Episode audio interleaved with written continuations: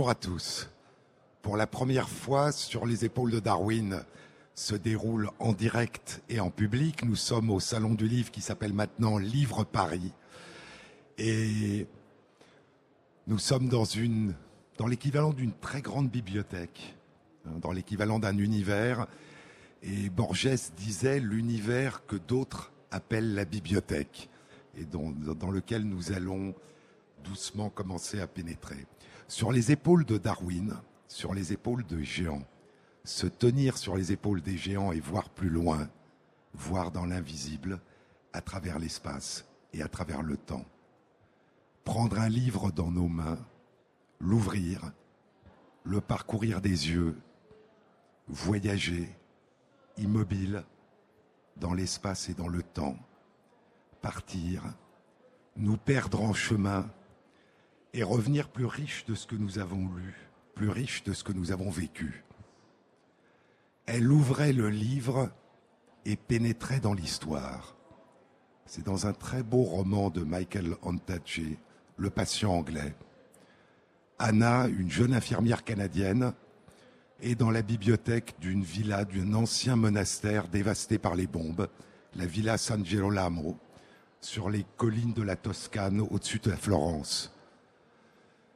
Elle est seule dans cette maison avec un homme au corps brûlé dont personne ne connaît le nom, qui est le patient anglais. Elle va dans la bibliothèque dont un mur a disparu. Elle prend un livre au hasard et elle lui fait la lecture. Et quel que soit le livre qu'elle prend dans la bibliothèque, le patient anglais le connaît déjà. Et la nuit, quand elle ne peut pas dormir, elle va dans la bibliothèque et à la lueur d'une bougie, elle ouvre un livre. Et donc nous sommes dans le roman, nous sommes dans le livre, et nous la voyons ouvrir le livre et pénétrer dans l'histoire. Et ce que nous dit Michael Ondaatje, c'est qu'en pénétrant dans l'histoire, elle savait déjà qu'elle en ressortirait en ressentant qu'elle avait plongé dans la vie des autres, dans des intrigues qui traversent le temps, le corps empli de phrases et d'instants, comme si elle se réveillait d'un long sommeil avec la pesanteur des rêves oubliés. La lecture comme un sommeil éveillé ou la lecture comme un rêve éveillé. Et vous savez que si nous avons appris à lire, quelle que soit l'écriture que nous ayons appris à lire, que ce soit l'écriture alphabétique, latine, cyrillique, hébraïque, arabe, ou que ce soit des idéogrammes chinois, eh bien la vue de mots, c'est-à-dire de petites tâches sur une page blanche, sur une tablette, sur un écran d'ordinateur, fait surgir en nous un monde de couleurs, de formes, de mouvements, de sons, de parfums, de pensées, de souvenirs, d'attentes. Et la lecture, dit, l'écrivaine Sirius Tvet, la lecture est une forme de synesthésie, c'est-à-dire de fusion de nos sens et de fusion de nos perceptions. Mais c'est une forme de synesthésie qui est très fluide, qui est très ouverte, et qui change à mesure de ce que nous lisons et qui change en fonction de l'état d'esprit dans lequel nous sommes, de l'univers mental dans lequel nous sommes au moment où nous lisons. Et la vue, encore une fois, si nous avons appris à, lire et que c'est dans une langue que nous connaissons, la vue d'un mot en une fraction de seconde active une petite région dans notre cerveau qu'on appelle l'aire de reconnaissance visuelle des lettres et des mots, et le sens surgit et tout ce qui se rattache au sens de ce mot. C'est une petite région qui est à l'arrière de notre cerveau, dans l'hémisphère gauche si nous sommes droitiers et dans l'hémisphère droit si nous sommes gauchers. Et la vue d'un mot fait aussi entrer en activation les régions dans notre cerveau qui sont impliquées dans la compréhension du langage oral et dans l'expression du langage oral. Et, et, de cette façon, lorsque nous lisons dans le silence, nous entendons ce que nous lisons et nous prononçons sans remuer les lèvres ce que nous sommes en train de, lire. Mais le livre ne parle pas.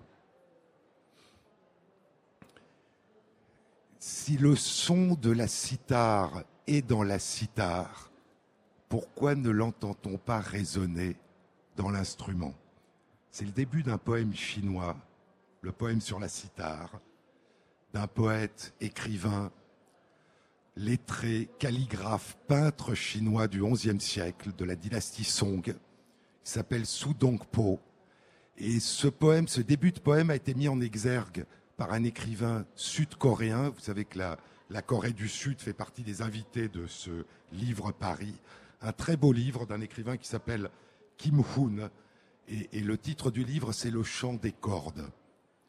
Si le son de la cithare est dans la cithare, pourquoi ne l'entend-on pas résonner dans l'instrument? Si le son des doigts du joueur de cithare est dans ses doigts, pourquoi ne l'entend-on pas sortir des doigts? Et si le monde du livre est dans le livre, pourquoi ne surgit-il pas du livre? Il faut que nous l'ouvrions, il faut que nous le parcourions du regard, comme les doigts du joueur de sitar parcourent les cordes de son instrument. Et à ce moment, le monde du livre va surgir en nous. Et c'est une... Alberto Manguel, l'ami de, Bor... de Borges, disait que lire, c'est une conversation, mais c'est une forme étrange de conversation parce que c'est une conversation dans le silence, avec des personnes qui ne sont pas là. Et pourtant, pendant très longtemps, tout récit, tout poème, toute épopée, tout enseignement était un chant, était incarné dans la musique d'une voix. Les chants de l'Iliade et l'Odyssée étaient entonnés par des aèdes, Aoïdos, le chanteur, qui s'accompagnait du forminx, qui était un instrument à cordes qui ressemble à une lyre. Et les épopées dans la Grèce antique s'appelaient des rhapsodies, des odes Odos, le chemin, le chant, qui étaient cousus ensemble. Et donc le récit avançait en chemin en chantant. Tout récit chantait en avançant. Et puis il y a eu un temps où la parole s'est inscrite dans la pierre, s'est inscrite dans l'argile, s'est inscrite dans le papyrus, dans le parchemin, dans le papier. Et à ce moment, la parole a pu voyager en silence à travers l'espace et à travers le temps jusqu'à ce qu'un regard l'éveille. Mais très souvent, ce réveil se faisait avec la musique d'une voix parce qu'on lisait à voix haute. Et Saint Augustin raconte la surprise qu'il a eue quand il a vu un évêque lire en silence. Et à ce moment, la parole s'est vraiment séparée de la voix et on pouvait entendre avec les yeux. On pouvait entendre les autres, découvrir les autres, et à travers les autres se découvrir soi-même. Romain Roland dit qu'on ne lit jamais un livre, on se lit à travers les livres pour se découvrir. On se découvre, mais ce qu'on découvre aussi, ce sont les personnes absentes qui nous parlent. Et vous savez qu'une étoile dont on voit la lumière loin dans le ciel peut avoir disparu depuis longtemps. Et les livres que nous lisons peuvent avoir été écrits par des personnes qui ont disparu depuis longtemps. Au 7e siècle de notre ère, Isidore de Séville disait Les lettres ont le pouvoir de nous communiquer silencieusement les pensées des absents. Et mille ans plus tard, le poète portugais Francisco de Quevedo disait Retiré dans la paix des déserts, je vis avec de doctes et rares livres dans les mains. Je vis en conversation avec les morts. J'écoute les morts avec les yeux. Et le poète sénégalais Birago Diop, l'ami de Senghor, disait Ceux qui sont morts ne sont jamais partis. C'est un très beau poème. Ceux qui sont morts ne sont jamais partis. Ils sont dans l'ombre qui s'éclaire et dans l'ombre qui s'épaissit. Les morts ne sont pas sous la terre, ils sont dans l'arbre qui frémit, ils sont dans le bois qui gémit, ils sont dans l'eau qui coule, ils sont dans l'eau qui dort, ils sont dans la case, ils sont dans la foule, ils sont dans le feu qui s'éteint, ils sont dans les herbes qui pleurent, ils sont dans la forêt, ils sont dans la demeure. Les morts ne sont pas morts. Écoute plus souvent les choses que les êtres. La voix du feu s'entend, entend la voix de l'eau. Écoute dans le vent le buisson en sanglots. C'est le souffle des ancêtres. Ceux qui sont morts ne sont jamais partis. Et certains d'entre eux vivent dans les livres, ceux qui les ont écrits et ceux dont ils parlent. Et donc lire, c'est aussi réaliser que nous sommes faits d'absence, de ce qui demeure en nous, de ce qui a disparu. Borges disait, je suis tous ceux qui sont partis. Je suis dans la soirée ces gens perdus. Et lire permet de faire revenir à la lumière en partie, pour un temps, ceux qui ne sont plus. La première épopée dont le texte écrit nous soit parvenu, vous le savez, compte l'histoire prodigieuse d'un roi qui vivait il y a 4600 ans dans la cité-État d'Uruk, Gilgamesh, le grand homme qui ne voulait pas mourir, dit Botero. Et Gilgamesh, l'épopée de Gilgamesh, commence en s'adressant à nous. Va, dit le texte, va maintenant chercher la cassette en cuivre.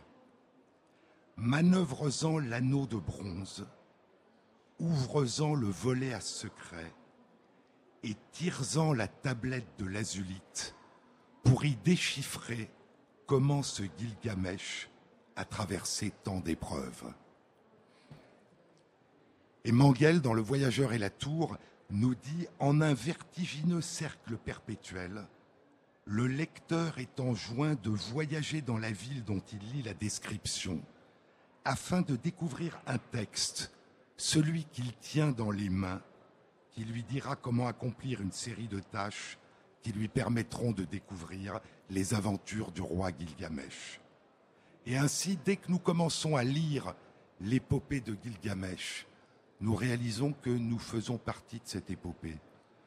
Une voix, il y a 4000 ans, plus de 4000 ans, nous parle sans nous connaître.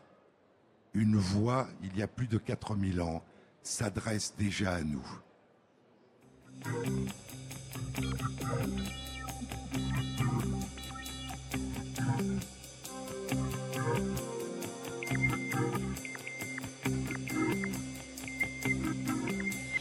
tu penses une chose, tu penses son contraire. Tu passes ton temps à faire encore plus à défaire. Tu sens comme tout de toi ne prend plus la lumière. Comme tout de toi glisse sans fin vers la rivière dans la vie. D'ici, dans la vie. D'ici. Tu rumines au sextant, tu te crois indigène. Mais tout est ébloui, fil chanté dans la plaine. Tous sont encore esclaves, tout est vain et cruel. Autant que tout emporte, rien ne tient le contre-courant dans la vie.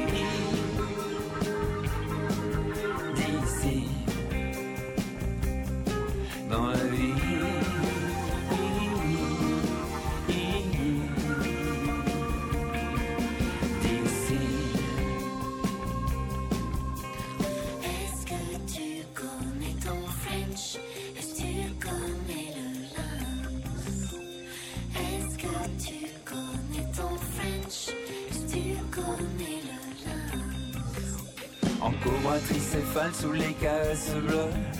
Tu cherches ventado au cours des promenades. Tu vois la langue douce briser ce qui est beau. Je crois qu'il ne nous reste que la peau Que la peau sur les os dans la vie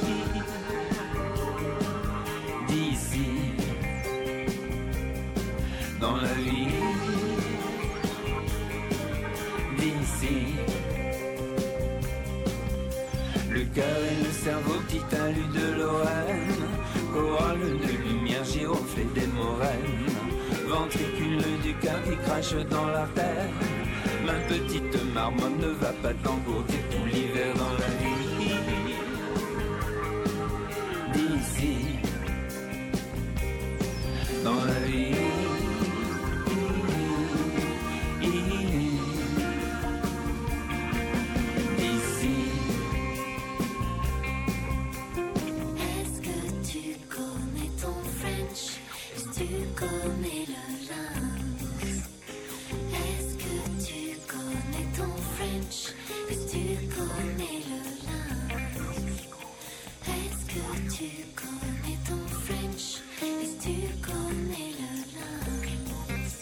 les épaules de Darwin, France Inter, Jean-Claude Amezen. Depuis la première. Bonjour. Nous sommes, je vous le disais, au Salon du Livre à Livre Paris et pour la première fois depuis cinq ans et demi, depuis la création de l'émission Sur les épaules de Darwin, l'émission a lieu en direct et en public. Et donc, lire, ouvrir un livre, le parcourir des yeux, c'est plonger dans des mondes inconnus, c'est plonger dans des mondes nouveaux. Vladimir Nabokov disait Je voudrais que vous vous émerveilliez non seulement de ce que vous lisez, mais du miracle que ce soit lisible. Et toute langue, toute écriture est à la fois une évidence et un mystère. Une évidence pour qui a appris à la parler et à la lire, et un mystère quand on n'a pas appris à la parler, qu'on n'a pas appris à la lire, et qu'elle nous est totalement inconnue. Et ces langues mystérieuses, ces écritures mystérieuses, commencent à s'inscrire sur des supports durables, pour la première fois peut-être sous forme de mots, non pas de phrases, mais de mots, qui sont des pictogrammes, qui sont des images, qui sont des symboles. En Chine, il y a 7000 à 8000 ans. En Mésopotamie, il y a plus de 5000 ans.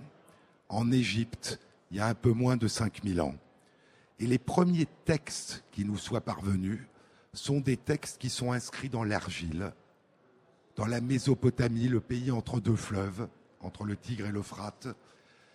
Et c'est une écriture particulière qu'on appelle une écriture cunéiforme, parce qu'elle est en forme de coin, les signes sont en forme de coin ou de clous, et les scribes les écrivent dans des tablettes d'argile, qui sont des tablettes d'argile qui ne sont pas cuites, et qu'on peut ensuite effacer et réutiliser. C'est un. Au début, ce sont des écritures images, et puis ça devient une écriture phonétique, ça devient un syllabaire. Et au début, c'est dans la langue de Sumer. Et ensuite, ce qui se passe dans d'autres régions et ce qui se passera plus tard dans d'autres civilisations, la même écriture cunéiforme est utilisée pour traduire, pour inscrire une langue complètement différente du même pays, qui est l'acadien, et qui sera la langue de Babylone et de la Syrie. Et puis, il y a 2000 ans à peu près, cette langue disparaît. Plus personne ne sait la parler, plus personne ne sait l'écrire, plus personne ne sait la lire, et elle se perd dans les profondeurs de la nuit de l'histoire. De la même façon que Champollion, en 1822, découvre la signification des hiéroglyphes grâce à la pierre de Rosette, 50 ans plus tard, en 1857, ce sont des pierres de Rosette inscrites dans la pierre, gravées dans la pierre, à Persépolis et à Beistoun, dans trois langues différentes qui permettront de déchiffrer la langue acadienne. Elles sont écrites dans trois langues qui ne sont pas connues au moment où le déchiffrage commence, mais qui sont plus faciles à reconstituer. Le vieux persan, l'élamite, puis l'acadien. Et d'un seul coup va ressurgir en 1857 une langue qui a été perdue depuis plus de 2000 ans. Et puis au début du XXe siècle, l'aventure va continuer. La langue de Sumer, qui précédait l'acadien, va être déchiffrée. Et puis la langue hittite, l'écriture hittite qui utilisait le même syllabaire cunéiforme, va être déchiffrée. Puis ce sera le tour de la langue ourertéenne, la langue d'Urartu, d'il y a 3000 ans, l'ancien nom de l'Arménie, puis la langue ourite. Et petit à petit, ces écritures images sont devenues des écritures phonétiques qui transcrivent les sons. En Égypte, aux hiéroglyphes, aux images se sont ajoutées une trentaine de consonnes qui donnent des indications sonores. Et puis en 1931, dans une région aujourd'hui dévastée par la guerre, le nord de la Syrie, à Ras Shamra, des tablettes d'argile contenant, là encore, une écriture cunéiforme vont être découvertes. C'est l'écriture et les tablettes d'Ougarit. Mais ça n'est plus un syllabaire, c'est un alphabet de 30 consonnes. Et c'est sans doute le plus ancien alphabet qui nous soit parvenu et sans doute l'un des premiers alphabets qui ait été inventé. la lecture est vraiment une lecture des sons. On entend ce qu'on lit, mais il n'y a que des indications de consonnes. Et donc les voyelles se devinent entre les consonnes, avant, derrière les consonnes. Et puis à 2750 ans, la Grèce antique, à partir de l'alphabet phénicien, qui est un alphabet de consonnes dans lequel il y a des indications qui concernent les voyelles, va faire le premier alphabet que nous connaissions, dans lequel tous les sons, toutes les consonnes et toutes les voyelles sont notées. C'est l'ancêtre de l'alphabet latin, c'est l'ancêtre de notre alphabet. Cette aventure semblait finie en ce qui concerne ces langues disparues, mais comme je vous l'avais dit, elle va continuer dans une région voisine, en Crète. Et c'est une langue qui est la langue des légendes de Thésée et d'Ariane, de Dédale et d'Icare, du labyrinthe, du Minotaure, du roi Minos et de son épouse Pasiphae, qui va lentement, au long d'un demi-siècle, pouvoir être déchiffrée. Et c'est une aventure qui commence en 1872 quand l'archéologue allemand Heinrich Schliemann découvre en Turquie les ruines de la ville de Troie. Quatre ans plus tard, il découvre en Grèce les ruines de Mycène. Et d'un seul coup, ce dont parlait l'Iliade et l'Odyssée semble avoir véritablement existé dans l'histoire. Mycène, c'est la ville du roi Agamemnon. Agamemnon, l'obstination d'Agamemnon qui cause la colère d'Achille, ce sont les premiers vers de l'Iliade et l'Odyssée. Déesse, chante-nous la colère d'Achille. Et donc, dans cette région, Arthur Evans, en 1900, l'archéologue anglais, va découvrir les ruines du palais de Knossos, dont il pense que c'est le palais du roi légendaire de Minos, dont la Grèce antique a chanté les légendes. Et dans ce palais, il y a des tablettes d'argile, d'une écriture totalement inconnue. Ça n'est pas une écriture cunéiforme, c'est une écriture faite de traits, de lignes, et il l'appellera le linéaire. Et la plupart de ces tablettes sont écrites dans une écriture qu'il appellera le linéaire B. Mais contrairement à ce qui s'est passé pour l'acadien, il n'y a pas de pierre de Rosette. Il n'y a pas d'inscription de Persépolis ou de Beistoun. Et donc le problème est de déchiffrer une écriture d'une langue dont personne n'a la moindre idée de sa nature et de son origine. Et il faudra une cinquantaine d'années avant qu'en 1953, Michael Ventris et John Chadwick déchiffrent les 87 signes de cette écriture du linéaire B et découvrent à leur très grande surprise que c'est la langue grecque. Et donc, ces légendes de la Grèce antique étaient écrites dans une écriture illisible pour nous, mais qui était une écriture qui transcrivait la langue grecque, une langue un peu archaïque, la langue transcrite dans l'alphabet grec, dans l'Iliade et l'Odyssée, une langue un tout petit peu antérieure. Et la surprise sera qu'il n'y a pas de texte, il n'y a pas de poème, il n'y a pas d'épopée, il y a simplement des livres qui transcrivent de la comptabilité, des notes, des répertoires d'échanges et d'échanges marchands. À la même époque, quelques siècles plus tôt, la civilisation mycénienne, Knossos, Mycène sont détruits il y a 3200 ans. Et il faudra attendre 4 à 5 siècles avant que naisse l'alphabet grec.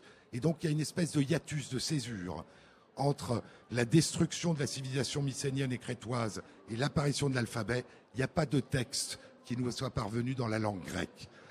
Mais pendant, pendant que Mycène et en Crète, on transcrivait les échanges et la comptabilité, eh bien, à Babylone, en Assyrie, en Mésopotamie, il y avait déjà des épopées inscrites dans les tablettes d'argile.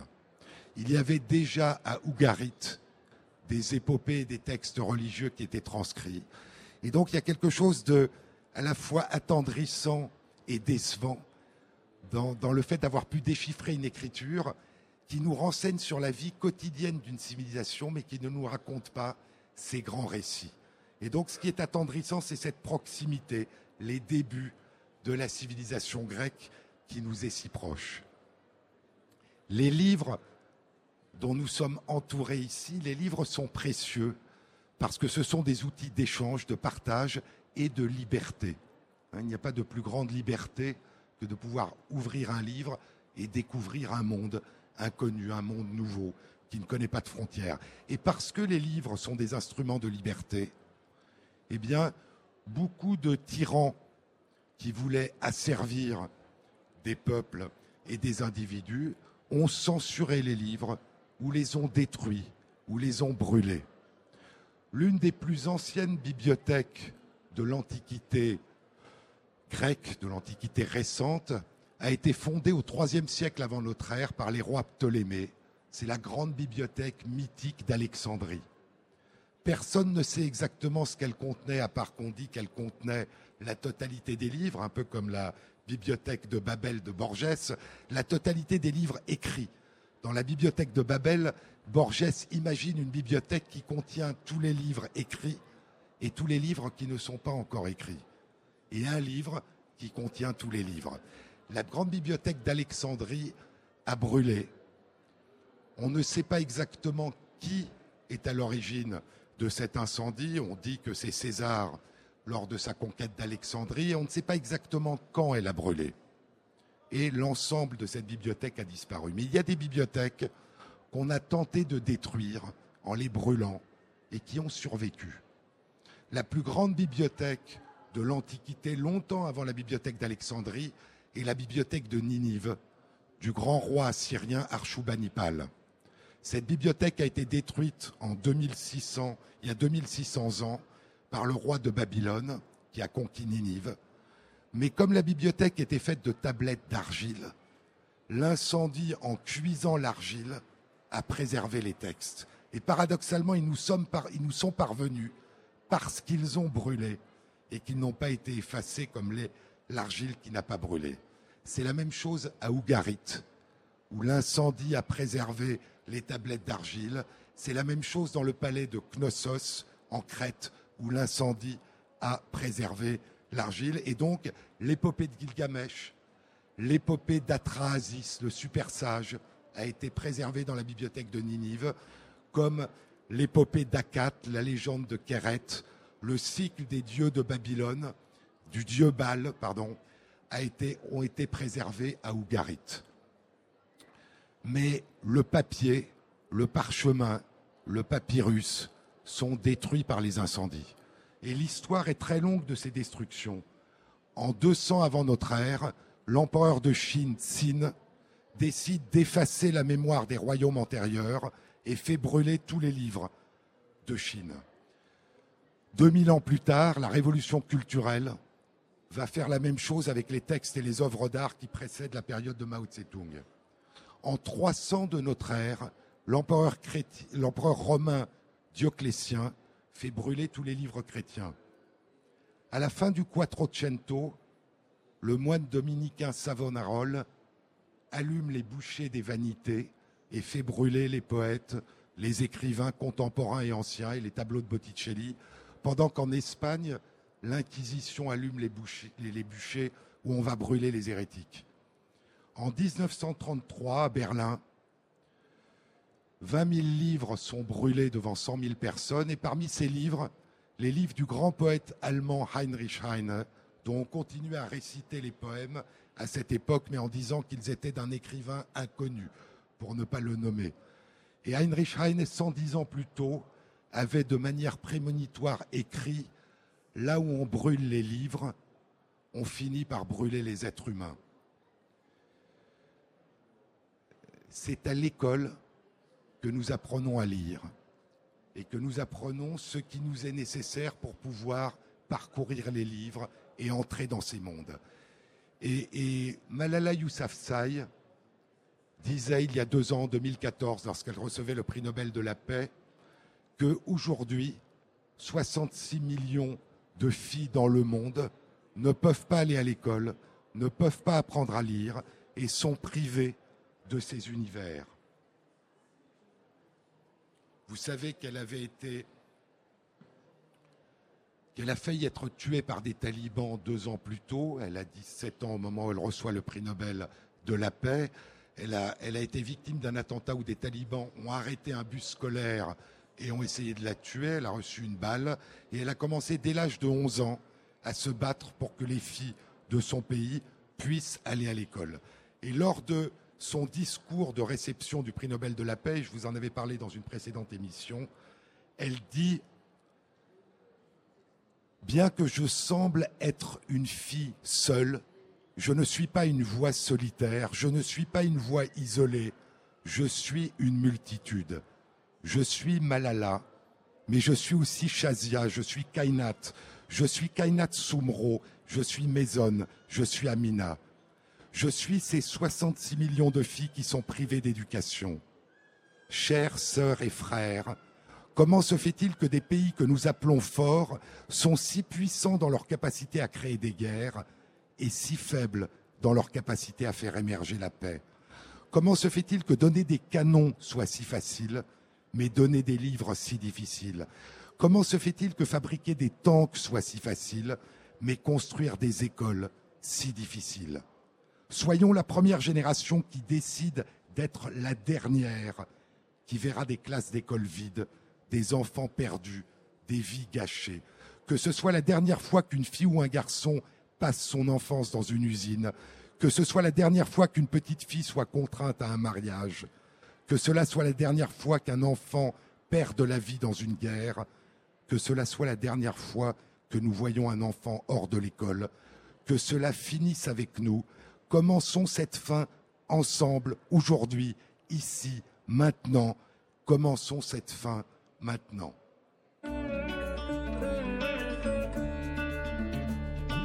Traces of you linger like a teardrop. Fresh upon my heart sings for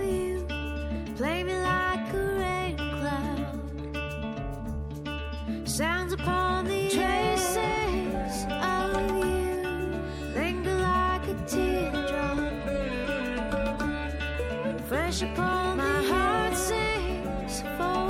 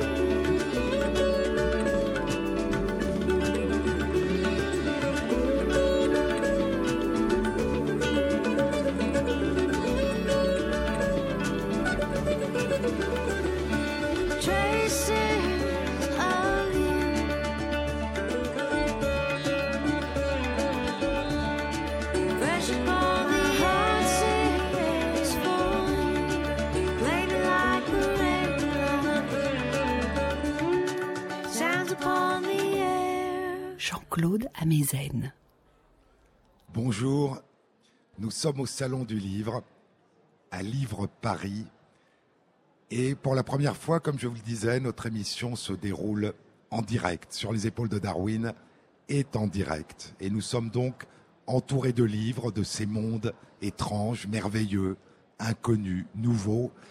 Mais lire, dit Alberto Manguel, c'est beaucoup plus que lire l'écriture. L'astronome qui lit une carte d'étoiles disparues, le joueur de cartes qui lit l'expression de son partenaire avant de jouer la carte gagnante, le danseur qui lit les indications du chorégraphe. Et le public qui lit les gestes du danseur sur la scène, les parents qui lisent sur le visage du bébé des signes de joie, de peur ou d'étonnement, l'amant qui lit à l'aveuglette le corps aimé la nuit, le pêcheur qui lit les courants en plongeant une main dans l'eau, le fermier qui lit dans le ciel le temps qu'il va le faire, tous partagent avec le lecteur de livres l'art de déchiffrer et de traduire des signes.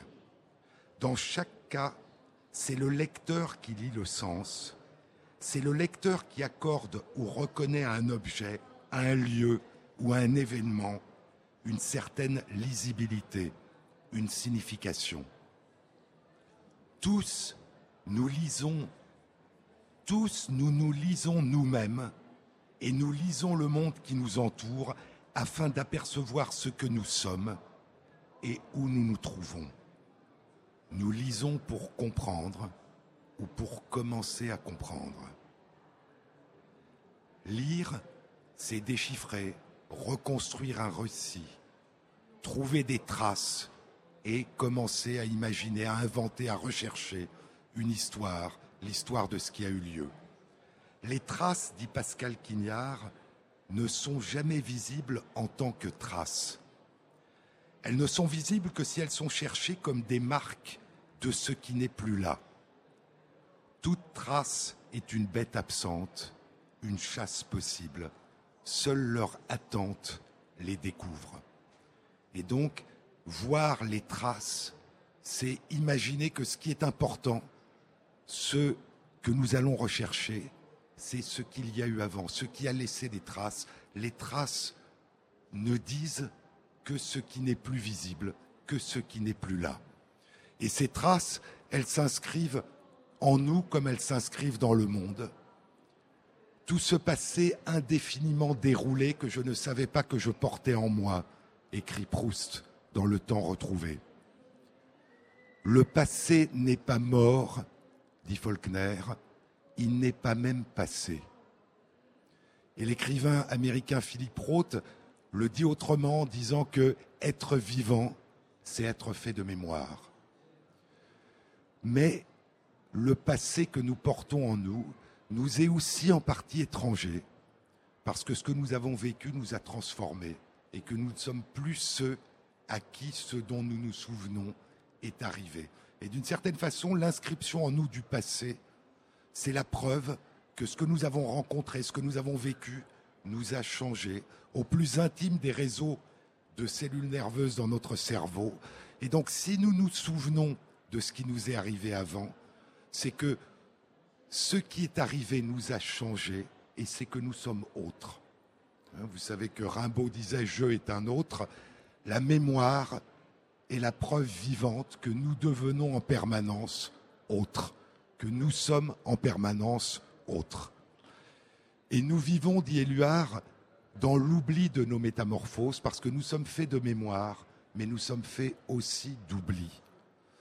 Et il y a non seulement ce que nous avons vécu et oublié et transformé, mais il y a aussi ce dont nous héritons et qui s'est déroulé avant notre naissance. Il y a un avant.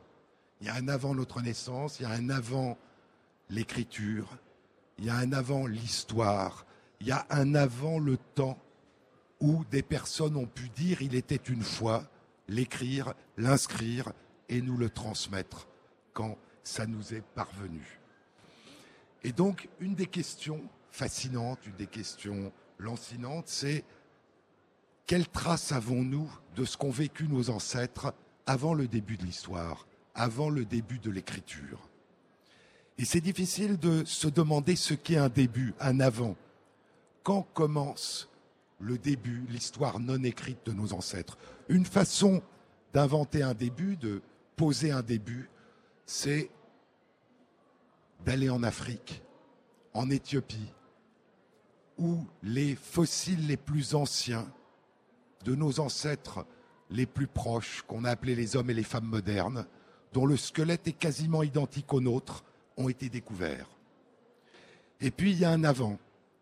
Et si on veut remonter le temps, on arrive toujours en Afrique, il y a 1 900 000 ans, beaucoup plus tôt, quand Homo erectus émerge de ses ancêtres. Et Homo erectus, un peu comme les hommes et les femmes modernes, est un migrant, un voyageur, un explorateur. Il émerge il y a 1 900 000 ans en Afrique. Il y a 1 800 000 ans, 100 000 ans plus tard, il est déjà en Géorgie, à Dmanisi. Il y a 1 600 000 ans, il est en Chine et en Indonésie. Il y a 1 200 000 ans, on trouve ses traces dans El Simo del Elephant, le puits des éléphants en Espagne. Et puis plus à l'ouest, il y a 800 000 ans, on découvre, je vous en avais parlé, pendant deux semaines, parce qu'une falaise sur la côte d'Angleterre est en train progressivement de s'effondrer, on découvre pendant deux semaines des traces de pas sur le sable. Et ces traces de pas sur le sable sont les traces de trois adultes et de deux enfants qui longeaient une rivière dans une forêt il y a 800 000 ans. Et donc, ces ancêtres et cousins de l'homme moderne avaient commencé à migrer à travers le monde. Et puis, ils ont donné naissance, il y a 300 000 à 250 000 ans, en Eurasie, là où ils s'étaient installés, à ceux qu'on va appeler les hommes et les femmes de Néandertal. Et puis, il y a 100 000 ans, se produit une rencontre. Les descendants des premiers hommes et femmes modernes qui sont nés en Afrique sont remontés vers le nord et on trouve leurs fossiles datant d'il y a 100 000 ans dans deux grottes au nord d'Israël près du mont Carmel, la grotte de Kafsé et la grotte de Skoul. À la même période, venant d'Eurasie mais se déplaçant vers le sud-est, des hommes et des femmes de Néandertal ont traversé ces régions et on trouve à côté des grottes de Skoul et de Kafsé, dans la grotte de Taboun, des fossiles d'hommes et de femmes de Néandertal datant d'il y a 100 000 ans. Et donc ils se sont rencontrés. Que s'est-il passé? Est-ce qu'ils se sont côtoyés? Est-ce qu'ils ont échangé? Est-ce qu'ils se sont battus? Est-ce qu'ils se sont fait la guerre? Est-ce qu'ils se sont unis? Est-ce qu'ils ont eu des descendants? Et c'est une question qui, jusqu'à il y a trois semaines, n'avait pas de réponse. Il y a une éclipse ensuite en ce qui concerne les hommes et les femmes modernes. Dans cette région, dans le Moyen-Orient, on ne trouve plus de fossiles d'hommes et de femmes modernes. Entre il y a 100 000 ans et il y a 50 000 ans.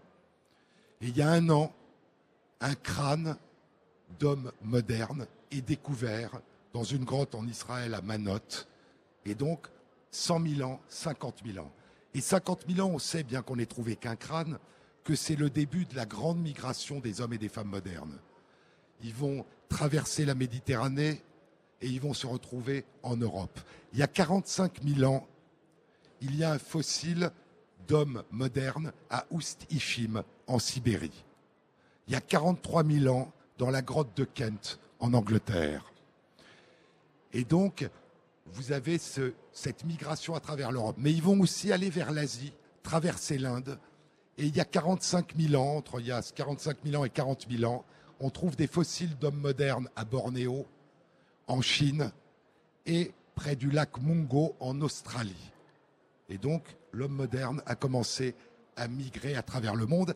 Et dans certaines de ces régions, en particulier en Eurasie, il retrouve, ou en tout cas ses descendants trouvent à nouveau des hommes et des femmes de Néandertal qui disparaîtront il y a 40 000 ans. Et je vous avais dit que c'est l'étude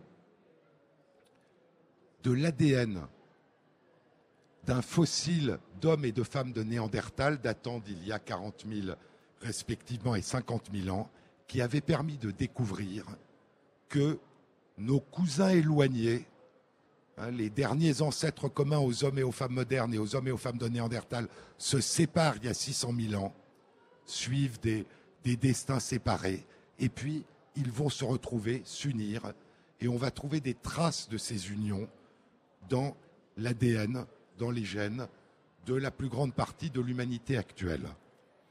Et c'est, ça ne fait que un peu plus de six ans que ces découvertes ont été faites parce que deux mondes ont été réunis. Le monde de la paléontologie, l'étude des fossiles, et puis le monde de la génétique, l'étude de l'ADN, le séquençage de l'ADN, ce qu'on appelle la paléogénomique, dont l'un des pionniers depuis 30 ans est Svante Pebo, de l'Institut d'anthropologie évolutionniste de l'Institut Max Planck à, à- à Leipzig. Et donc, un orteil découvert dans une grotte de Sibérie, la grotte de Denisova, dans les monts Altaï, un orteil va se révéler contenir de l'ADN d'une femme de Néandertal qui vivait là-bas il y a 50 000 ans. Et l'étude complète de cet ADN, qui est étudiée aussi précisément qu'on étudierait l'ADN d'une personne vivant aujourd'hui, va révéler que 1 à 3% de l'ADN de cette femme de Néandertal est présent dans l'humanité aujourd'hui. Toute petite quantité, 1 à 3% Ce qui est intéressant, c'est que ce 1 à 3% n'est pas le même chez différents êtres humains.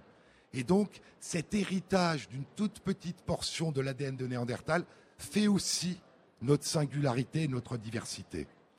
Il y a un peu plus d'un an, des chercheurs se sont posé la question de savoir si ces parties différentes étaient des parties différentes relativement restreintes plus larges. En d'autres termes, si on explorait des personnes dans l'humanité d'aujourd'hui et qu'on mettait bout à bout ces 1 à 3% qu'est-ce que ça représente comme proportion de l'ADN de Néandertal?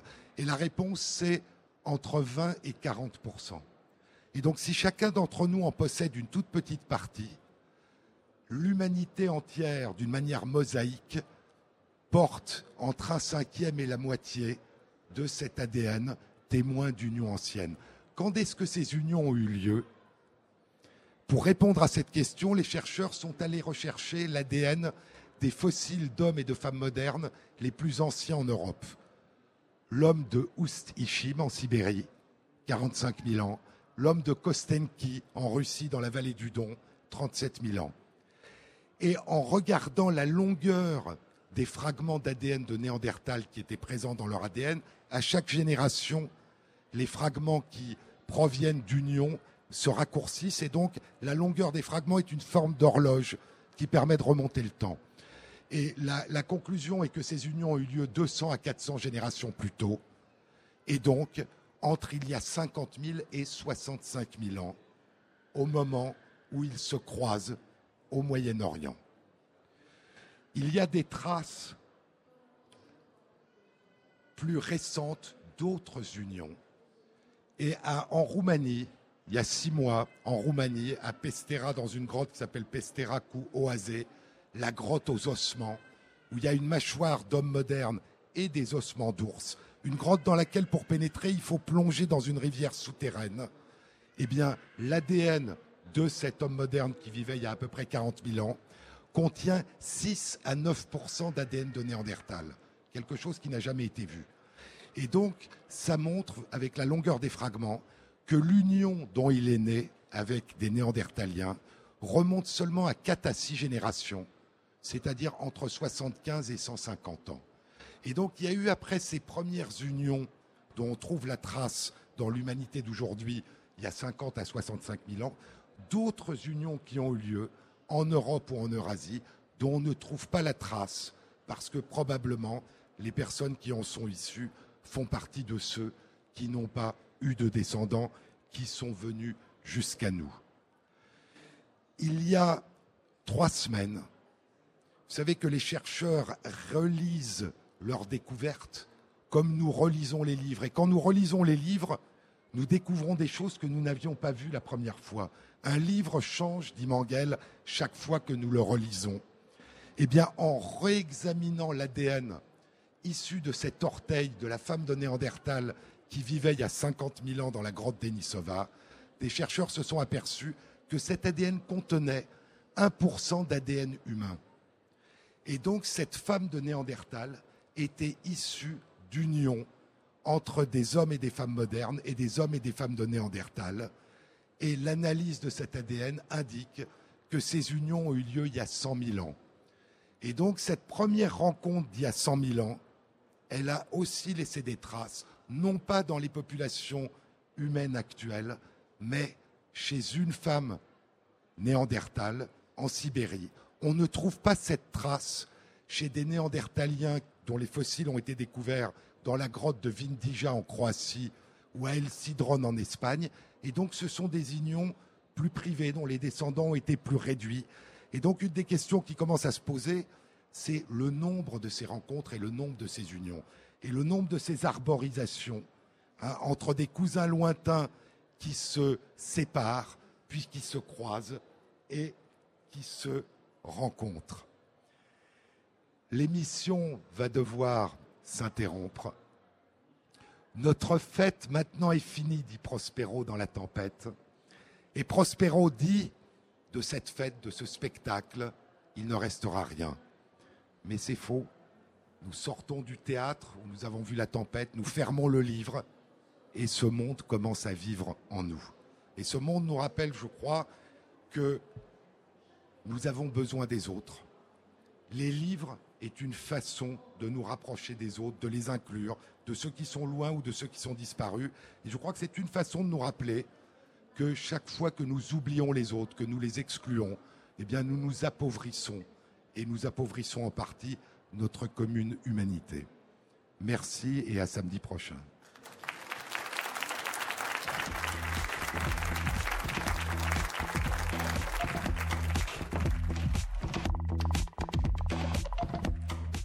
Émission a été réalisée par Anne-Sophie Ladonne, avec à la prise de son Patrice Klein et Tanguy Lecorneau, et Jean-Baptiste Audibert pour la préparation des chansons. Et merci à Christophe Magère qui va mettre en ligne sur la page de l'émission sur le site franceinter.fr les articles scientifiques et les livres dont je vous ai parlé. Bon week-end à tous et à samedi prochain.